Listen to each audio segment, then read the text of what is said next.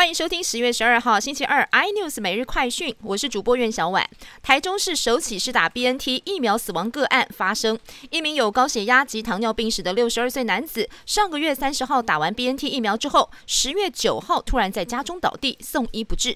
指挥中心发言人庄仁祥表示，十月八号到十一号，总共新增了两百五十一件接种疫苗之后的不良事件通报，其中包括一百二十九件其他严重不良事件以及十三件死亡。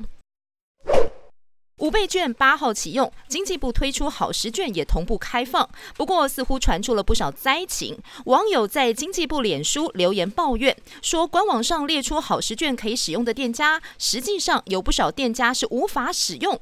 网友也认为使用方式太复杂，无法及时查询余额。更有网友现在后悔绑定数位券，但是已经没有办法改回纸本。疫情重创影城产业，陪伴台北人二十年，位在微风广场的国宾影城，因为租约到期，将在十月二十五号闭店之后熄灯结束营业。另外，台中国宾影城同样也受到冲击，也将在十月二十五号暂停营运。微风对此表示，目前已经有七八家厂商，包含其他影城国际品牌，也在接洽。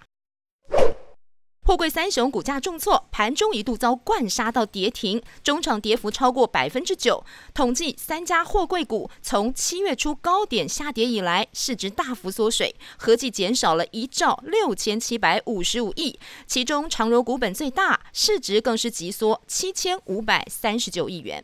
更多新闻内容，请锁定有线电视四十八八十八 MOD 五零四三立财经台 iNews，或上 YouTube 搜寻三立 iNews。感谢台湾最大 Podcast 公司声浪技术支持。您也可以在 Google、Apple、Spotify、KKBox 收听最新 iNews 每日快讯。